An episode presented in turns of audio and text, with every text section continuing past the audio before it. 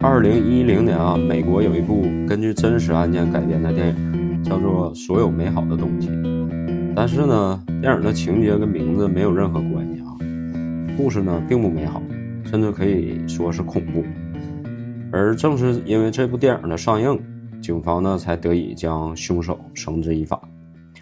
大家好，这里是松果白话罪案系列节目《罪案时刻》第七夜，我是尤老师。大家好，我是老板。今天为大家带来的这个案子啊，对凶手的审判呢，整整迟了四十年。然而呢，在刚刚被判终身监禁后的两天，他就得了新冠，没过几天呢，便死在了监狱的医院里。啊，怎么算？就是没有受到真正的惩罚呗。嗯，对，咋说呢？反正他这一辈子吧，过得也不咋地儿。哦，呃，故事呢要从二零零一年美国德州的加尔维斯顿开始讲起。嗯呃，这是一座拥有着美丽的海滩的旅游城市啊。而就在九月份的某一天里呢，一个父亲带着自己的儿子呢，来到了码头，准备钓钓鱼，培养一下父子感情。那很快呢，天色就有点暗了。十三岁的小男孩呢，仔细的帮他爸盯着这个水面，就看有没有大鱼上钩啥的。呃，就在这时候呢，他爸感觉鱼竿这边有震动传过来了，然后就开始收线。那果然啊，鱼钩那头呢，好像是有东西挂上了。水面上的涟漪呢，也是越拉越近。小男孩呢，还挺高兴，但离近一看，发现那个东西白花花的，形状呢看着不是鱼。还没等他仔细看呢，他爸呢这脸都吓绿了，赶紧就给他儿子抱边上去了。呃，那父子俩钓上来的到底是啥呢？一合计就是尸体，电影电视剧都是这么演的。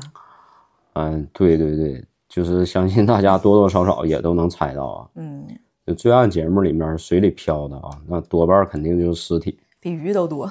对呃，也不至于啊，不至于。但这还不能算是一具尸体，因为胳膊腿儿、脑袋都没了啊、哦，只有一具躯干。然后他这他爸就赶紧报警了。那警察到的时候呢，天儿都黑了。警员呢费了挺大劲儿才把这个躯干从水里边捞上来。嗯，而且对周边的这个水域也进行了搜索，嗯找了找到了几个装着残肢的这个黑色塑料袋儿。呃，法医在对尸体进行检查的时候呢，就发现尸体的胳膊腿儿这个断面儿啊，嗯，看上去并不整齐。嗯、初步判断凶手应该是用锯给这个尸体给嘎开肢解的。哦，呃拼凑以后呢，唯独死者的头是没有找到，因此呢，暂时也无法通过面部的特点辨认他的身份。那凶手故意在隐藏什么？就是因为泡的看不出来啥了嘛，就有效信息也不多。哎，没错儿，就嗯是现在呢，面部确认身份的这个方式肯定是不行了。嗯那警方呢，又对抛尸的塑料袋儿呢进行了仔细的搜索。哎，就在其中一个袋子里啊，发现了一条重要的线索。嗯啊，是一张印着 K 大道二二幺三号这么的一个小纸片儿嗯啊。这时候呢，警方就立马出动警力呢，赶去了这个地址。那果不其然呢，就在这个房子的门口栏杆上和马路上啊都发现了血迹。房子的主人呢就告诉警察说，嗯，他这房子呢租出去了，一间呢租给了一个名字叫做莫里斯布莱克的老人，嗯而另一间呢租给了一个哑巴老太太。嗯，法医呢就通过这个指纹确定了打捞上来的尸体就是住客莫里斯的。呃，之后呢，警察又发现这个两间房子中间的走廊上面，这个血迹有明显被擦除的痕迹，但是呢，没完全擦干净嗯啊、也就是说呢，凶手极有可能是搬运过尸体到另外一个房间。嗯然后经过这个仔细的调查呢，发现果然哑巴老太太住的那个屋里边地板下全是血迹，哦，并且呢与死者莫里斯的血型是完全吻合。嗯，可以确定说就是这里呢就是分尸的现场了。 啊，这难道就是这个哑巴老太太多大年纪啊？就具备分尸能力的话，这哑巴老太太这力道倒是可以啊，也挺残忍。嗯，反正咱也不知道这个老太太具体多大岁数啊。嗯， 嗯，因为也没抓到人呢，杀了人还分尸。嗯，那通过房东提供的口供呢，了解到这个老太太实际上是他比较理想的租客，因为呢，嗯呃，咋说呢，不像说咱这边儿这个租房子还得押一付三啥的哈，嗯嗯人家直接付了一年的租金，但是呢，他还不经常来这儿住，嗯，说呢是经常出去旅游，嗯房东呢也是就是远远见过几回，然后这个老太太的妹夫呢是偶尔也会过来。那结合了种种的证词和证据啊，警方就提出了一个大胆的猜测，嗯哎，就是说这个哑巴老太太和她妹夫很有可能就是同一个人。老太太呢，就是这个所谓的妹夫扮演的，啊，coser，嗯，对，喜欢 coser，嗯喜欢 cos 一些角色哈。嗯然后警方就又对这个房子进行了仔细的搜索，呃就在一个垃圾桶里边儿发现了一张购买眼镜的收据，哦，哎，上面儿还写着一个名儿，哎，叫做罗伯特·德斯特，那看来推理是对的。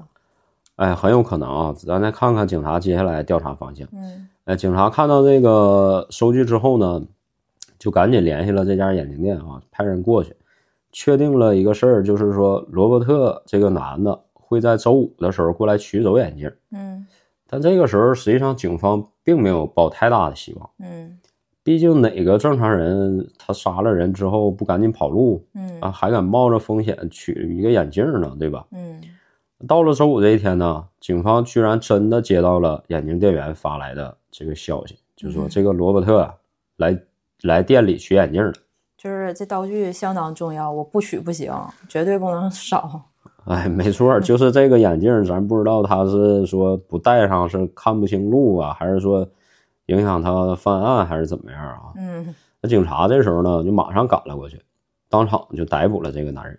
嗯那么他到底是不是杀人凶手呢？这个老爷们儿呢，看起来就是一个五十来岁、普普通通这么一个人嗯，但是他车里放着的供刑具，充分说明啊，杀人分尸案与他是必定脱不了关系。嗯嗯，警方随后呢就正式通知他，你涉嫌谋杀，哎，被逮捕了。那保释金呢是二十五万美元。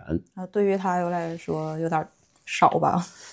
嗯，这里咱们简单说一下啊，就是嗯这个一个是这个案发时间啊，看看这个二十五万美元多还是少。再一个呢，就是说这个保释金到底是咋回事儿？这保释金制度啊，在美国它实际上呢是一种法律程序，嗯就是说允许被逮捕的人在等待这个审判期间啊，提供的一定的金钱或者是财产作为担保。嗯以便获得呃自由的临临时许可。那这种制度的目的呢，是确保就是被告能够出席未来的审判，同时呢，也能预防被告逃避法律责任。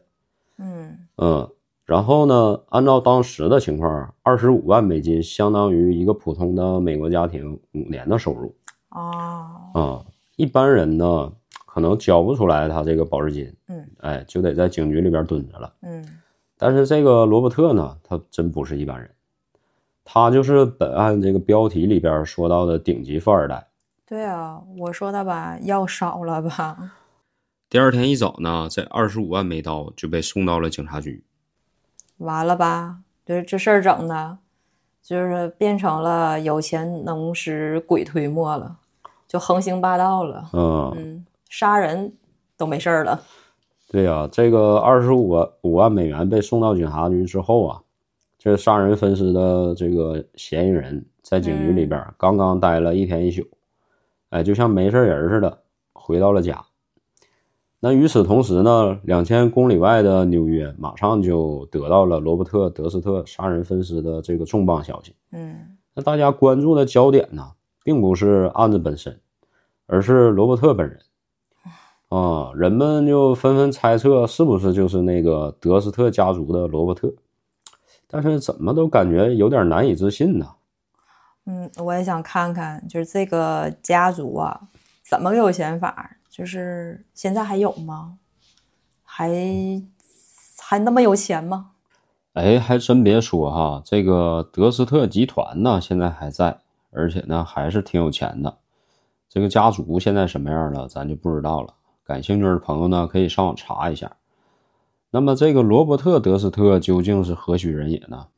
他呢就是当时啊纽约德斯特家族的大公子，嗯嗯，呃，名副其实的顶级富二代。德斯特家族呢，哎，拥有世贸中心、美国银行大厦哦以及时代广场的集团总部，全是这个地标建筑哈。嗯，真有嗯，哎，在二十多年前的资产高达四十多亿美元，哦，哎，比比这个美国银行都有钱。真行罗伯特他爹呢，西摩·德斯特呢，更是被称之为拥有纽约之人。但就是这么一个纽约的天之骄子，怎么会跑到德州去假扮老太太杀人呢？嗯哎，一时间谁也想不明白。那德州警方在进一步调查的时候，发现一个更让人震惊的事儿，就是罗伯特这已经是第三次涉嫌杀人了。那从一九八二年起啊，围绕在他身边的人呢，不是失踪了，就是遇害了。但是他呢，总是能洗脱罪行或者嫌疑。嗯，肯定是有超能力了。这二十五万是不是要少了？就二十五亿可以啊。这他爸这一听这数字，估计就给他 biu biu 了。呃，对，二十五万对于他来说呀，那就是来十个来回儿都能给你掏出来，轻轻松松。嗯啊、那能做到全身而退，他肯定是说这个受到家里的这个影响，对吧？用钱去解决一些问题。嗯，对，那接下来咱们就讲讲关于罗伯特这个超能力的故事。嗯、故事开头啊，我们说到了这部根据罗伯特真实故事改编的电影，叫做《所有美好的东西》。嗯通常呢，根据真实案件改编的电影，呃，一般都是案子破获以后，嗯，凶手呢被绳之以法，各种这个调查的资料啊被曝光以后才能拍出电影啊。嗯，对了，嗯，但是罗伯特的这部呢正好相反，他之所以能够被捕呢，正是因为这部电影的上映。哦，嗯，电影里边呢讲的是以罗伯特为原型的男主角，哎，嗯深陷三起谋杀案的故事。按常理来看呢，罗伯特看了电影之后可能会生气，嗯那相当于给自己就是曝光了嘛。嗯哎，编剧呢，可能在为了电影的效果再改改剧情啥的，不一定符合真实时的情况哈。嗯但是罗伯特看完之后呢，联系了导演，他觉得电影拍的不错，自己呢，哎，可以配合他们做一场围绕着剧情主题呢，做一个相关的采访。免费给宣传，啊，对，就是说我是我找到你，你给我做档节目，然后我接受你的采访，老头儿开心了。啊，开心了啊哦嗯。他当时呢，其实已经是六十七岁了。嗯一个白发老头儿。哎，那至于出于什么目的和心理状态呢？伴随着这一次的访谈，有关于罗伯特曲折离奇的人生故事呢，马上就展现在人们面前了。那这不就是连环杀人犯吗？犯案后炫耀犯案没有被抓到的那个表现，嗯，嗯、再加上他这身份，估计是啥也不怕，也根本就是无视法律啊！拿钱能解决吗？哎，没错儿啊，就是他肯定是有这种心理啊。咱们嗯之前看很多案子，其实也都是这样，炫凶耀手对他会有一种就是没被抓到之前呢，他会有一种炫耀的心理，对，或战者是绩，对，或者是返回凶案现场。嗯，去远远的看警察去调查或者是怎么样，对吧？对，那一九四三年四月十二号呢，罗伯特·德斯特出生在纽约，他呢实际上是家里四个孩子的大哥。嗯呃，七岁之前呢，他都沉浸在充满母爱的幸福时光当中。嗯六十多年以后呢，他接受采访的时候啊，面对着摄像机，回忆起那段时光，他连续用了三个幸福来形容。然而呢，就是这种幸福结束在了他七岁的这一年。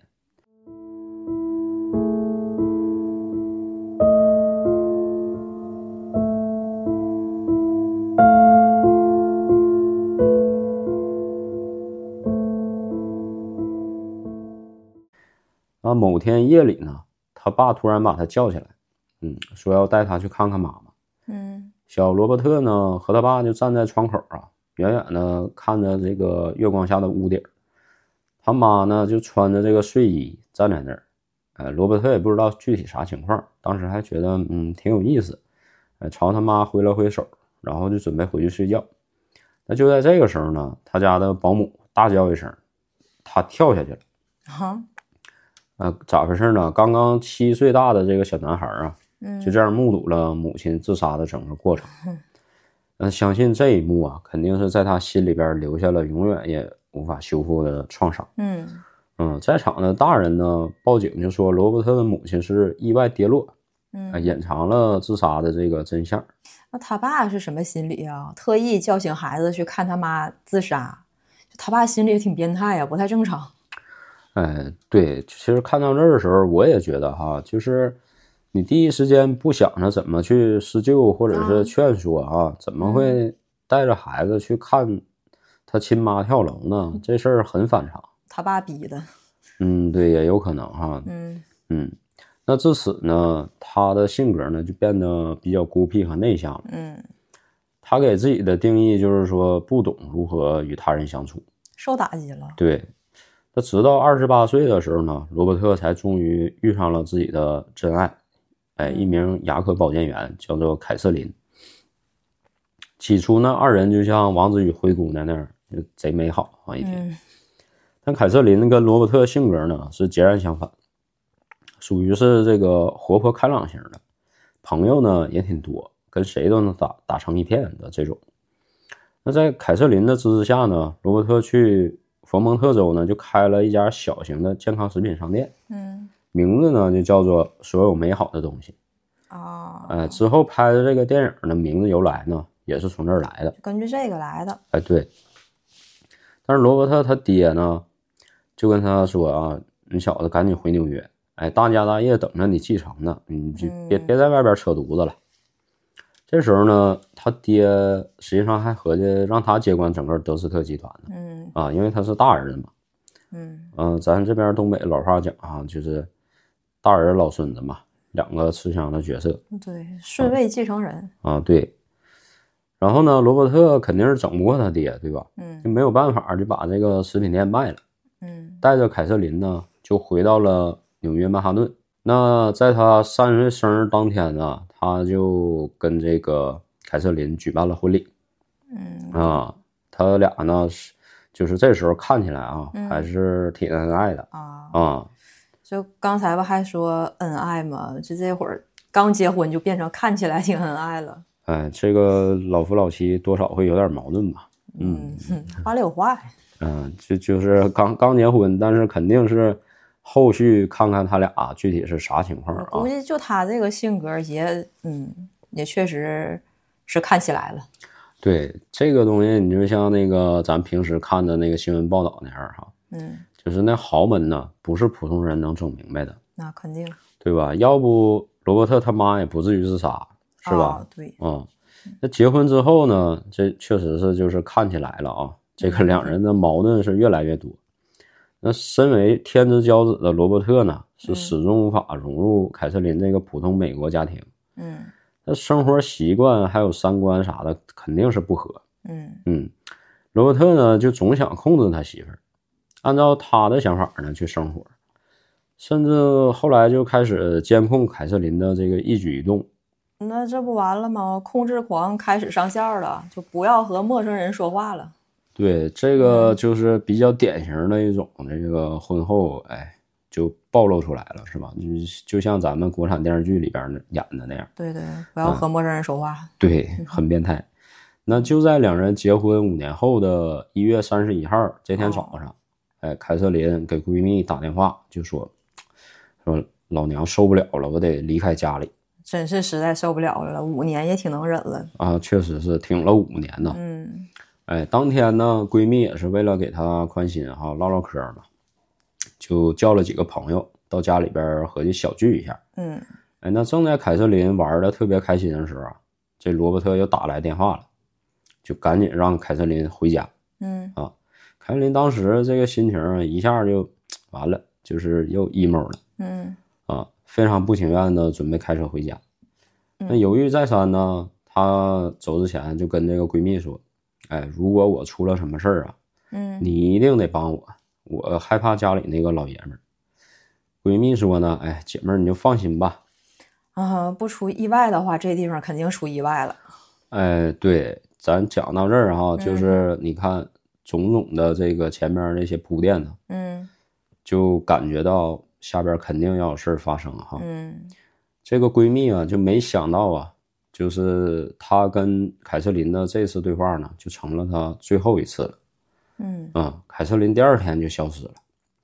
过了好几天呢，警方接到了罗伯特的报警电话，嗯，他说自己媳妇儿失踪了。哦，啊，在他口中呢，故事是这样的哈，嗯一月三十一日这天呢，凯瑟琳从两人居住的别墅里边出发，嗯去了闺蜜家参加聚会。晚上七点半左右呢，回到了别墅，呃，喝了一些酒，但是看状态没有喝多。凯瑟琳呢说不想住在别墅，想、呃自己回到市区的公寓，所以呢，八点半左右的时候啊，罗伯特呢就送她去了车站，那自己呢就回别墅了。罗罗伯特称啊，在回别墅的路上呢，还碰到了邻居，俩人还喝了一杯。嗯之后呢，他用公用电话打给了凯瑟琳，确保自己媳妇儿安全回到了纽约的公寓。那打完电话的时候呢，大概是晚上十一点多了，然后自己也回别墅睡觉去了。而现在看来啊，他这一套说法是漏洞百出。嗯哎，那接受访谈的时候呢，他也跟导演承认了，嗯当时呢，他确实是对警察说了谎。嗯呃，第一点呢，就是他没有跟邻居喝酒；其次呢，也没给凯瑟琳打电话。嗯说谎的理由是啥呢？就是说不想跟警察费口舌，就赶紧你问两句得了，我就赶紧回去了，不想跟嗯你废话，就这意思啊。但是在当年呢，警察相信了罗伯特这一套说法，认为凯瑟琳呢确实回到了纽约的公寓。嗯嗯、原因是呢，公寓的保安呢也能作为一个证人，哎啊，，证明他当时呢晚上十一点半左右的时候，嗯看到凯瑟琳回到了公寓，啊、之后呢就再也没见她出来。嗯，那咋回事儿？就也对不上了呀？就是是真去公寓了吗？哎，对，这里就是一个非常大的疑点哈、对呀，对，就是这个罗伯特呢，嗯他到底有没有送自己的媳妇儿去车站啊、嗯，这个事儿他有没有说谎，对对吧？对，第二呢，就是这个纽约公寓的保安呢，看到的这个凯瑟琳是不是真的凯瑟琳？他看到的是不是凯瑟琳本人的脸，还是说他觉得这是凯瑟琳？啊，嗯对，嗯、凯瑟琳呢，当时实际上是医学院的四年级学生。嗯周一呢，早上他得去上课，嗯但是当天呢一早，这个院长就接到了他请病假的这个电话。嗯、这也是他最后一次与外界联系。之后呢，就彻底失去了踪迹，没有任何人呢再见过他，也没有电话记录和银行卡消费记录。警方这个时候就分析啊，凯瑟琳要么是遇害了，嗯嗯，要么就是想彻底离开这个家。嗯那么通过一本凯瑟琳的日记呢，曝光了她与罗伯特真实的这个婚姻情况。日记里边就写到啊，在一九七六年，也就是他们结婚的三年后，她发现自己怀孕了。嗯嗯，他们一直呢是在避孕，也讨论过，假如说一旦怀孕呢，就去流产。但是呢，怀孕以后啊，凯瑟琳又犹豫了。罗伯特呢对此是非常生气，不要孩子呢是他们俩之前商量好的。嗯，如果现在凯瑟琳要留下孩子呢，那罗伯特就跟他离婚，呃哎，是坚决不想要这个孩子。嗯他认为呢自己是个灾星，不不哎不能做一个好父亲，只会给孩子带来厄运啊，啊、最终呢，凯瑟琳按照罗伯特的要求呢，就做了流产。他们之间矛盾呢，也逐渐从这个语言上的争执发展到了施加暴力。嗯嗯、在争吵中呢，罗伯特是经常动手，嗯、拳脚炮啥的家常便饭。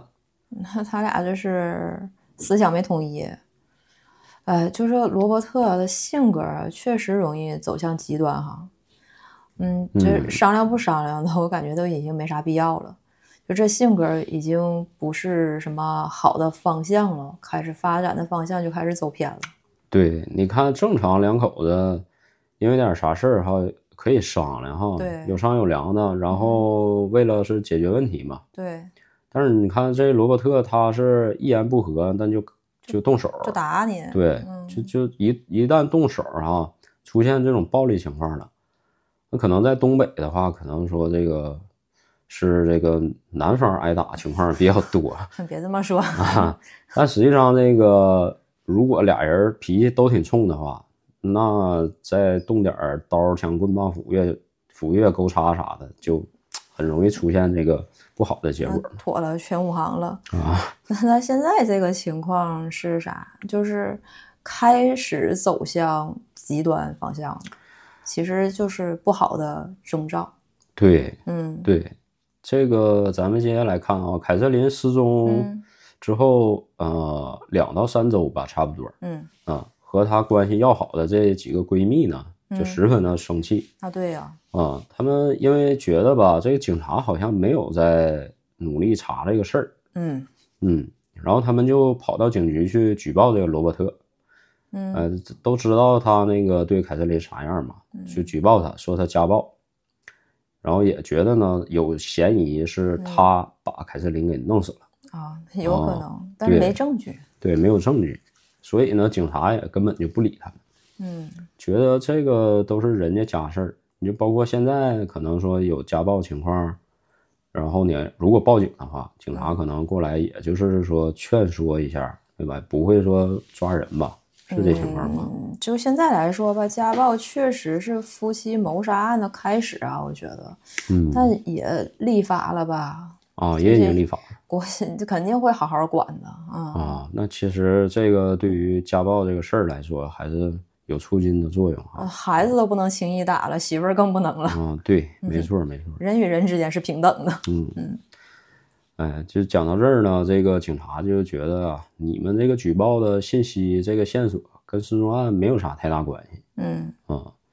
然后这几个闺蜜呢，并没有放弃，她们就决定啊，自己开始调查朋友凯瑟琳的这个下落。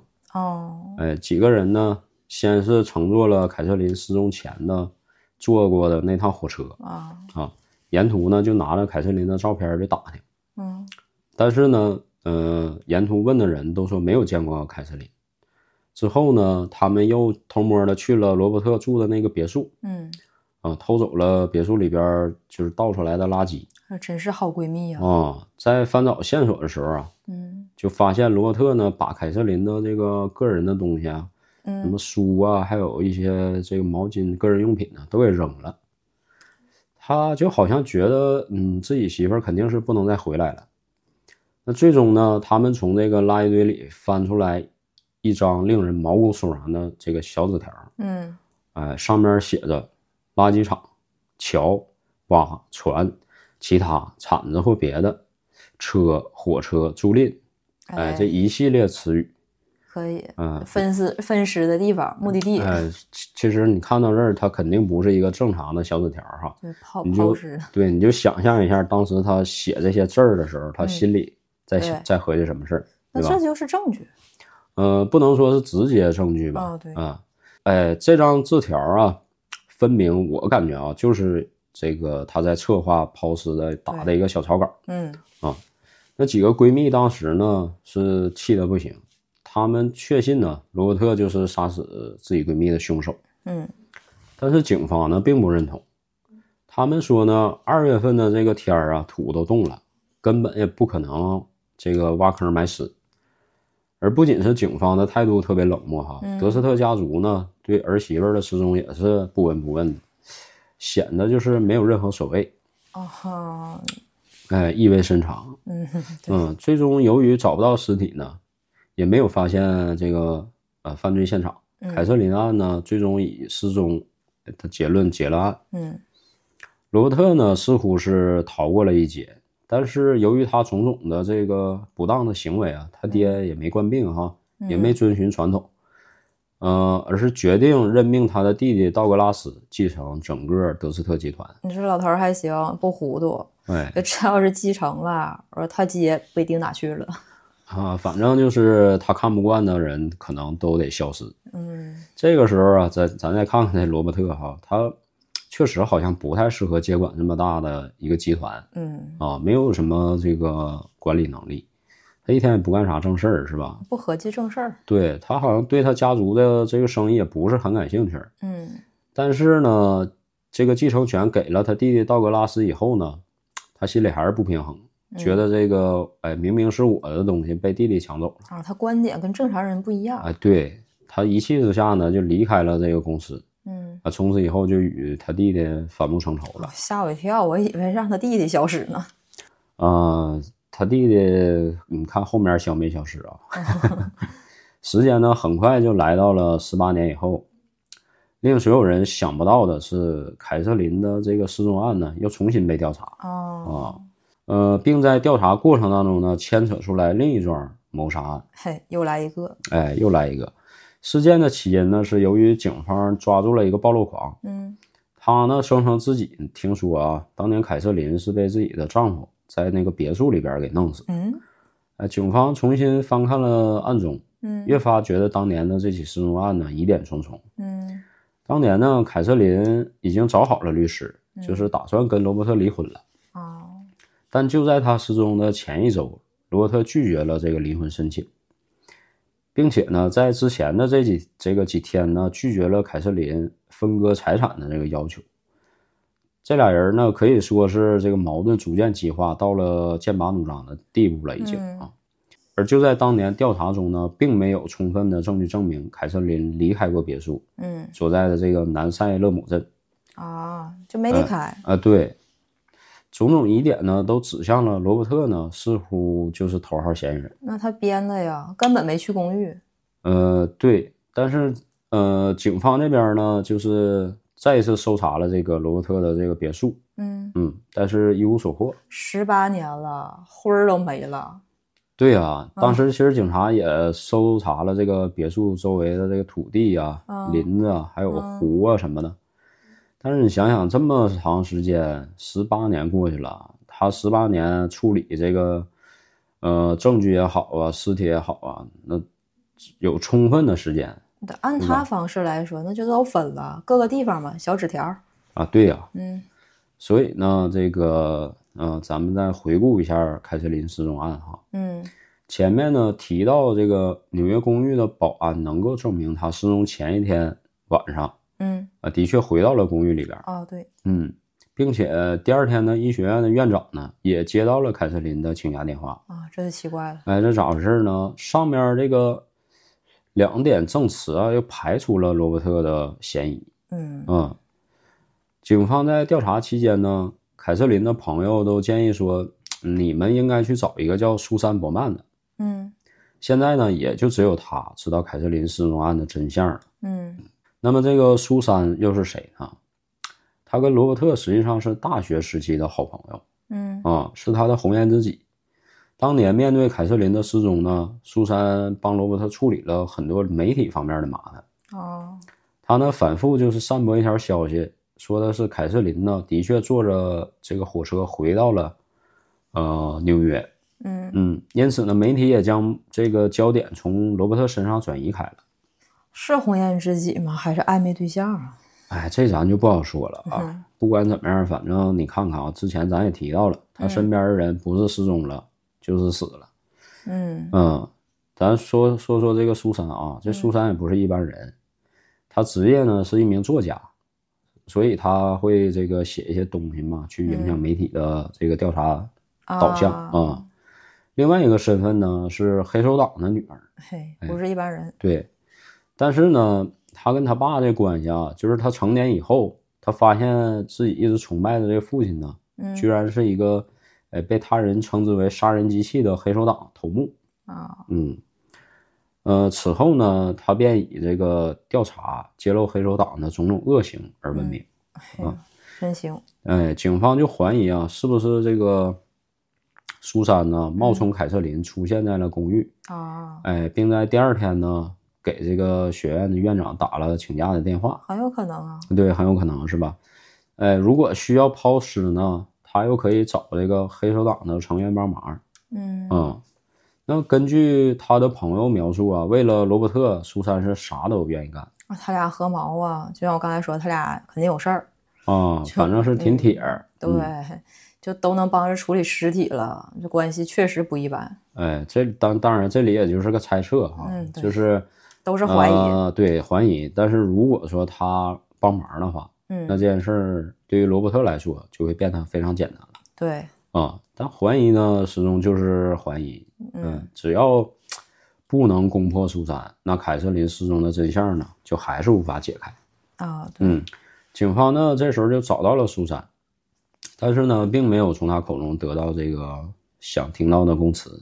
嗯而在不久之后呢，这个圣诞节前夜的时候啊，嗯，苏珊她的家里人就找不着她了，哦，打电话呢，另外一头竟然是一个警察接的。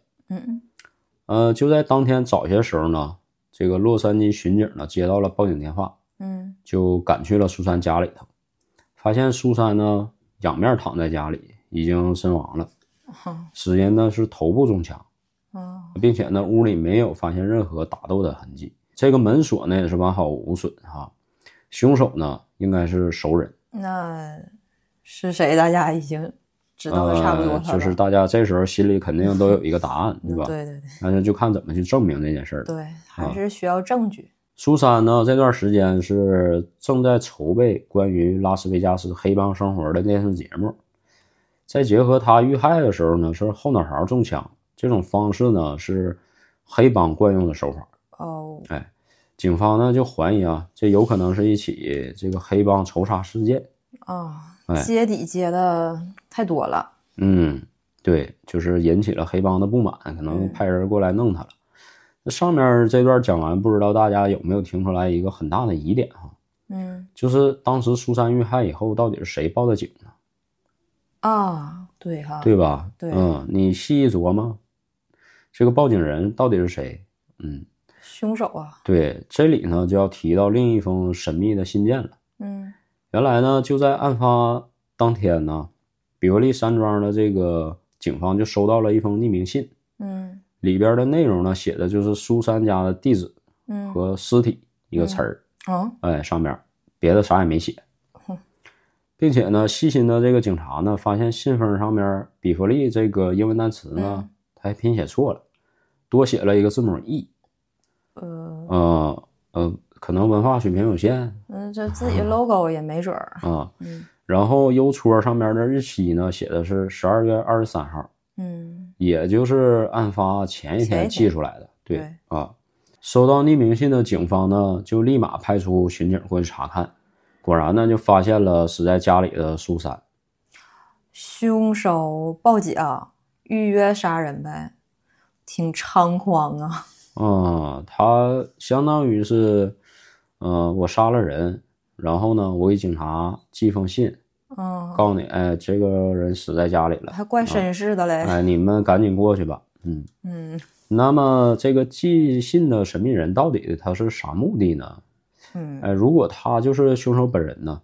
那正常的情况下，这个凶手杀人以后，他应该是先考虑隐藏尸体。对，毁对尸吧灭迹嘛。对，这样一来呢，一个是就是能给警方调查呢制造难度，嗯第二个呢就是给自己呢留出这个逃亡的时间，或者是处理这些证据啊什么的，嗯嗯对吧？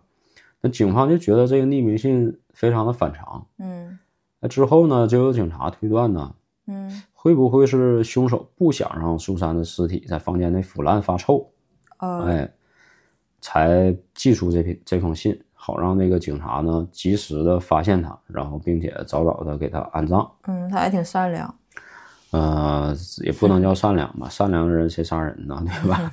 嗯，之后呢，警方在调查苏珊的个人物品的时候呢，发现有一个账本儿，嗯呃，记录了他比较严重的这个债务危机，他就是到处借钱。嗯嗯，而账本上面呢写了这个罗伯特呢嗯，曾经借给他了五万美元，呃，不至于因为这五万吧？嗯，但是反正种种的这个证据拼凑在一起之后呢，嗯警方首先是排除了这个黑帮仇杀的可能，嗯转而呢就将这个嫌疑呢指向了罗伯特，啊，也对，他对怜惜曾经的挚友嘛。嗯哎，对，但是他这个杀人动机现在嗯，大家可能多多少少也能猜出来，我觉得，哦，对，对吧？嗯，因为警察去找他们找这个苏珊问话了。灭掉证人，哎，对嗯，那这个时候呢，听到风声的罗伯特呢，就假扮成了一个哑巴老太太，就哦跑路去了德州的加尔维斯顿，也就是咱们开头聊到的那个分尸案的所在地。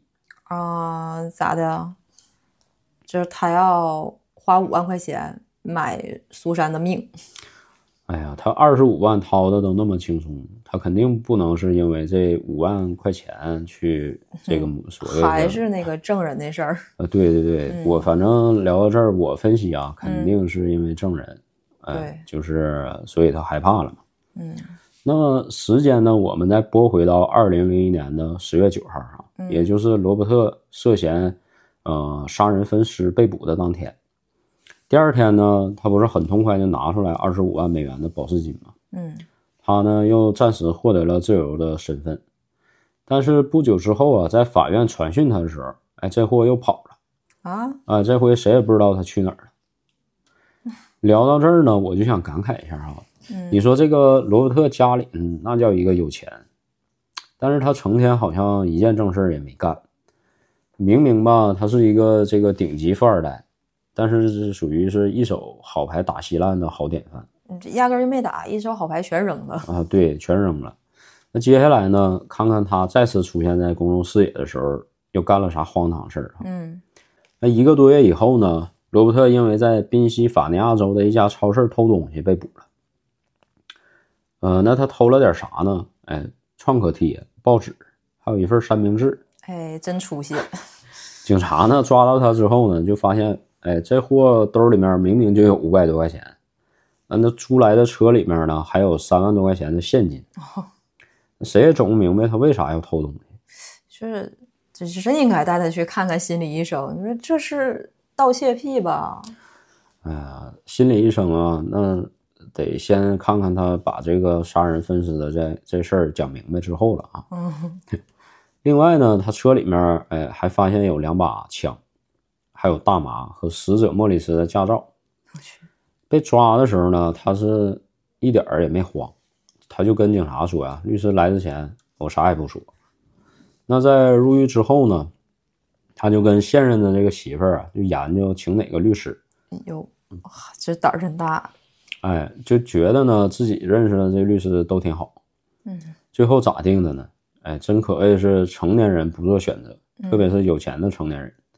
这罗伯特就请了俩顶级律师，拢共是花了一百八十万美元。咱得看看这这个一百八十万咋花的。哎，不过呢，这次他这个杀人分尸的证据属于确凿了哈。嗯，他花这一百八十万呢，是不是就得打水漂了呢我？ 估计是。哎，那咱们看看这俩顶级律师是怎么把这钱赚到手的哈。行，咱一起嗯看看，嗯把这个钱花的账单儿，让我们都瞅一瞅。哎，对，一百八十万其实是个大数了啊，在哦可当不时，，嗯。首先呢，这俩律师，呃，要把罗伯特打造成一个有人性、有感情的人。哎呀，哎，俗话说就是越缺什么就要显越显露什嗯么。他们俩呢就说，哎，你看罗伯特即使在逃亡期间呢，嗯他也随身携带着女友的照片儿哎哎，前女友儿还有什么跟凯瑟琳结婚时候的照片儿啊，还有自己小时候的照片儿啊，反正就是一顿瞎逼逼啊。嗯，但你说说花儿来啊，罗伯特他本人他还得上庭说说为啥，哎，这么有人性、有感情的人呢，还杀人分尸。嗯，在他口中呢，自己成了受害者。当时呢，他说，因为苏珊的这个案子啊，嗯，就纽约各大的媒体呢都在捏造故事诽谤他，他就实在是无力抗衡了，精疲力尽了，嗯哎，于是就假扮成那个老太太，逃到了德州，租了那个房子以后啊，他就遇到了邻居莫里斯，哎，也就是这个杀人分尸案的受害者。嗯，莫里斯周围的人呢，都描述说他是一个脾气暴躁又孤僻的人。呃，律师一听，这下有突破口了。他们的策略呢是把莫里斯打造成一个十足的坏人形象，死有余辜。那被杀了还活该了。哎、就是相当于是把罗伯特打造成好人，嗯，莫里斯呢打造成坏人。哎呦我的妈！这样一个正一个邪，这不就有理由了吗？在罗伯特的描述当中呢，他与莫里斯相处时间长了以后啊，就成了朋友。嗯那他就慢慢就卸下了防备。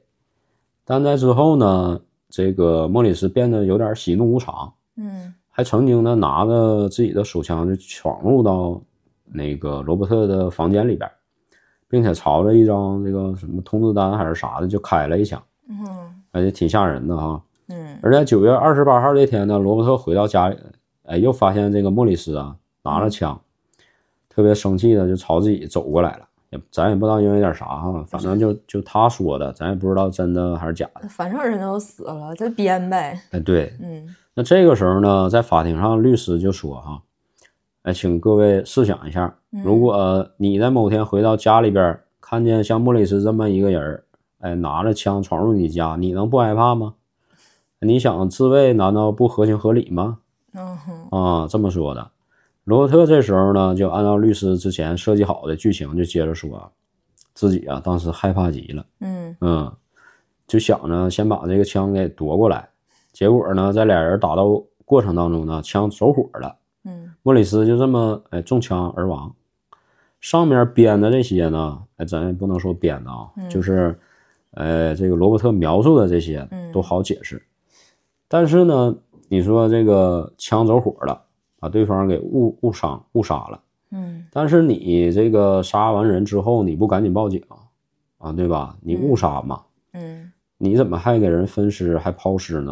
好你哦对这呀，这事儿你咋解释呢？这对吧？圆不上了，对没呀法编了吧？对呀、咱们接下来听了这个罗伯特是怎么编的哈。嗯呃，他得在法庭上呢，详细说出整个分尸过程以及心理的这个状态和想法。嗯这个时候呢，他的律师团队就是特别的担心啊，因为一般人的这个心理状态是无法承受这种情况的，嗯就，很容易在这个当场就崩溃了。对，但是罗伯特接下来的表演呢，证明这两个顶级律师有点多虑了。哎，他表现呢十分淡定，解释说莫里斯在这个枪走火就崩死了以后嘛，他就吓坏了。但他合计啊如果报警的话呢，警察会立马调查嗯他。哎，纽约那边的媒体呢又会扑上来，嗯警方呢也会受此影响，不能还他一个公正。嗯因此呢，他觉得哎得把尸体先处理了，但是呢，由于他又搬不动，哎，索性就给肢解了，分批分次的就给扔海里了。那律师们开庭之前呢，特意嘱咐罗伯特，就说如果庭上呢，检方一旦问起分尸的细节，你一概说记不清了，嗯，因为在这种、嗯这个高压之下，记不清也是合情合理的。哎，这俩律师啊，此时估计都想给他鼓掌了吧？这哥们儿好演员呢，演技是真好啊，那就是首先这个心理素质是特别过硬对，啊，相当可以。嗯，一点儿没嘚瑟。嗯然后实际上，这个警方在这个调查过程当中，始终没找到莫里斯中枪的那个头颅啊、哦，咱们之前也提到了哈，就是嗯脑袋、嗯脑袋没有了。嗯那这也是调查这个死因的关键的证据。嗯，对，嗯，那有人认为呢，尸体的头颅肯定是被罗伯特刻意给处理了。嗯他对这个犯罪方面儿这个还是有一定知识哈，掌握一定知识的。嗯呃，就这样呢，在长达六周的审判以后，陪审团作出决定，被告罗伯特谋杀罪名不成立，无罪释放。嗯听到审判的罗伯特呢，沉默了半天，之后呢，他小声的问旁边律师：“他们是不是说我无罪啊？”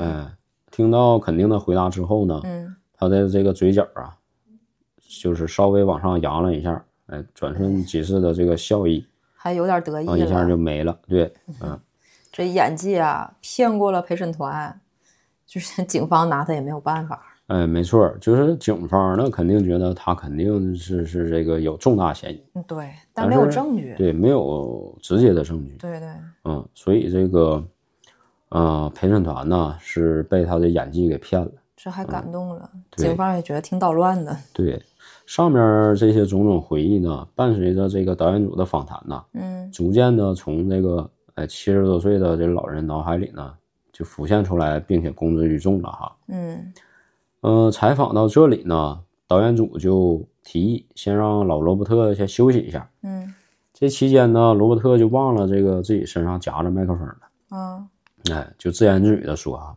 我不是故意说谎的。这个时候呢，跟他随行的律师啊，就赶紧过来提醒他，嗯他才没往下说更多。嗯，我们来看看这个罗伯特这一辈子啊，就是罗伯特呀、他这一辈子都觉得呢，他自己比别人聪明，嗯嗯，但是从小呢，他就没有被重视过，甚至是这个身为家族的长子呢，继承权也被剥夺了。他始终觉得自己有点儿这个怀才不遇心有不甘，啊，心有不甘。所以呢，当时他看了这个电影儿《所有美好的东西》之后呢，他就觉得这个电影里边儿的情节啊，嗯，讲的挺好啊，然后导演呢才是真正懂他的人，讲心里去了，哎，因此呢才有了这一次的这个访谈节目。但是万万想不到呢，随着采这个采访的深入哈，嗯导演和节目组呢居然掌握了一些警方都没有的线索，那事情呢正在朝着这个失控的方向去发展。哎，万万没想到，就是恶人自有天收，嗯，没错。嗯，这时候呢，一条非常重要的线索出现了哈。呃，节目组呢从苏珊的养子那里呢得到一封这个罗伯特写给苏珊的信，嗯时间呢就发生在这个苏珊被害的那一年。嗯呃，并且信件上的字体呢与当年警方收到的匿名信是一样的，大差不差的哈，就连比弗利的这个拼写错误都完全一样。啊，多写个亿，对，节目组呢联系了这个专业的鉴定人员啊，就看看这俩字儿到底有多大的这个相似程度。嗯结论呢是相似程度非常接近，基本上可以推断是同一人手写。哇，啊，到目前为止呢，这个还没有任何人知道节目组拿到了这么一个关键的证物。此前呢，导演在这个拍摄《所有美好的东西》电影的时候呢，始终觉得这个罗伯特是无罪的啊，对他做的是这个无罪的推定。呃，在访谈的过程当中呢，甚至还感觉他面前这位老人呢，人还挺好，他还挺喜欢这个老头儿。直到这封信的出现呢，让他彻底改变了对罗伯特的看法。嗯， 这案子让节目组给破了，就是还得再问问，看看还有没有更多信息，哎，对，那之后不久呢，这个节目组就开始策划对罗伯特的第二次访谈了，嗯就想从他嘴里边再得到更多的信息。他们呢，主要就是想在节目当中拿出这个经过鉴定的这个两个信封嗯啊，看看罗伯特当场啊是啥反应。但是呢，在这个时候呢，出现了一些状况，嗯罗伯特呢没有接受这个节目组的邀请，参加这个第二次的访谈，总是在以各种的理由呢推脱。而没过几天呢，事情就迎来了转机。呃，导演呢接到了罗伯特的电话，就说这个自己因为曾经威胁过他弟弟道格拉斯，嗯道格拉斯呢就对罗伯特这个做了保护令申请，呃，但最近呢他违反了这个保护令，又跑他弟弟家附近去转悠去哦，了啊，于是呢他就被逮捕了。他呢就想让导演帮忙写个证词，以免呢他被警察抓到这个牢里边儿。给他弟关弟起来害怕呀，怕消失，对他弟弟就是 想让警察保护他。那这个时候呢，导演组就知道这个第二次的访谈机会来了。嗯于是呢，就答应罗伯特，可以把之前的采访资料呢提供给他的律师。那作为回报呢，就是你得来参加我们的第二次的访谈节目。嗯之后呢，节目组就开始了一场围绕着罗伯特展开的一盘大棋。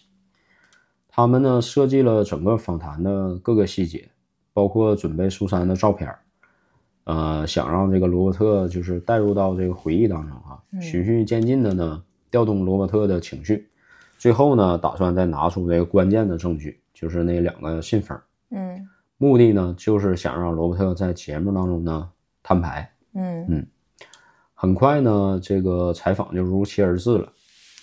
导演呢，按照之前反复练习的流程进行了这个谈话。按照计划呢，最后拿出了罗伯特写给苏珊的信。他一眼呢就看出来信上“比弗利”这个词拼写的错误，哎，多写了一个 “e” 嘛。哦，嗯，随后呢，节目组拿出了当年的那封匿名信的信封呢，这个复印件儿哈，就给罗伯特看。他就说呢，哎，这两封信的字迹看起来挺像，并且呢，这个比弗利的拼写错误都一样，都是多写了一个字母 e。嗯导演呢就赶紧追问这个罗伯特，嗯匿名信是不是他写的啊？他就回答呢说，匿名信我肯定没写呀。那导演呢就把两个这个信封上面写着这个比弗利的这词语啊放到一起，就是让罗伯特辨认，嗯看嗯、呃能不能分辨出来哪个是你给苏珊写的，哪个是匿名信。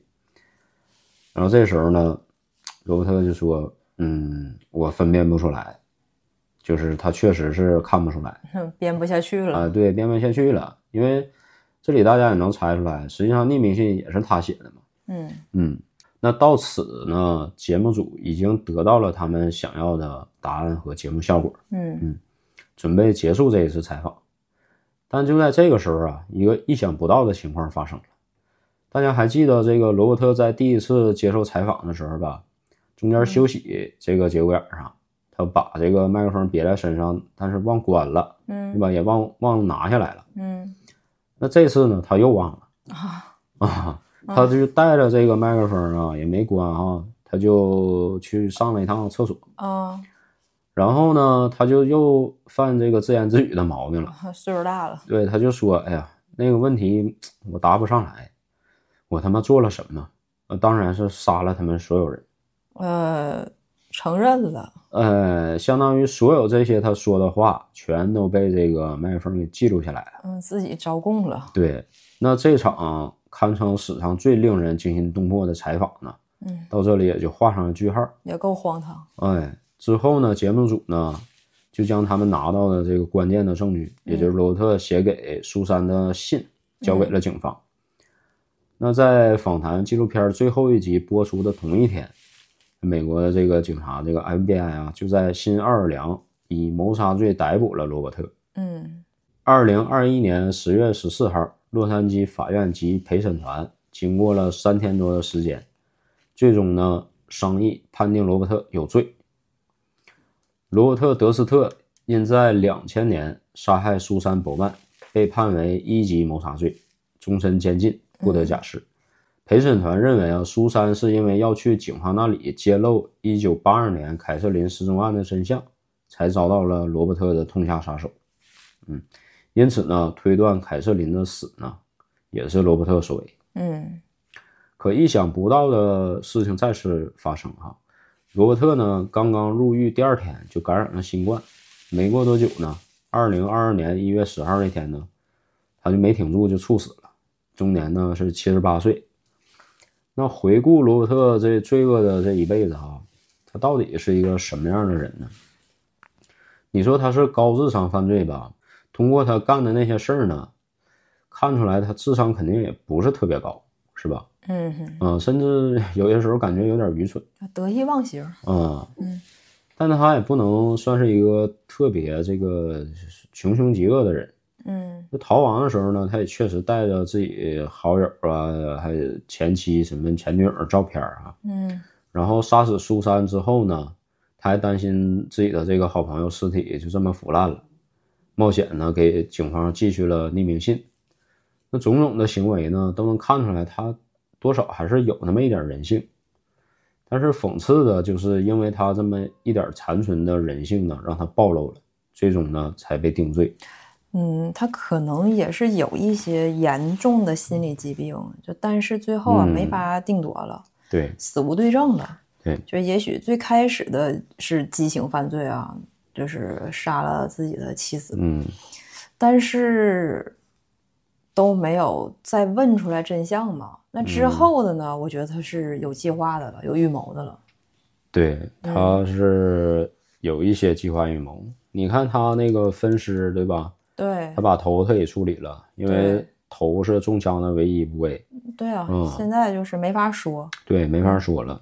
嗯嗯，我反正我觉得吧，就是在这个他七十多年前的这个晚上啊，嗯他目睹了他自己母亲自杀的那一刻起，嗯他心里所有美好的东西就都灰飞烟灭了。嗯，对，围绕在他身上的这个疑惑其实还挺多的。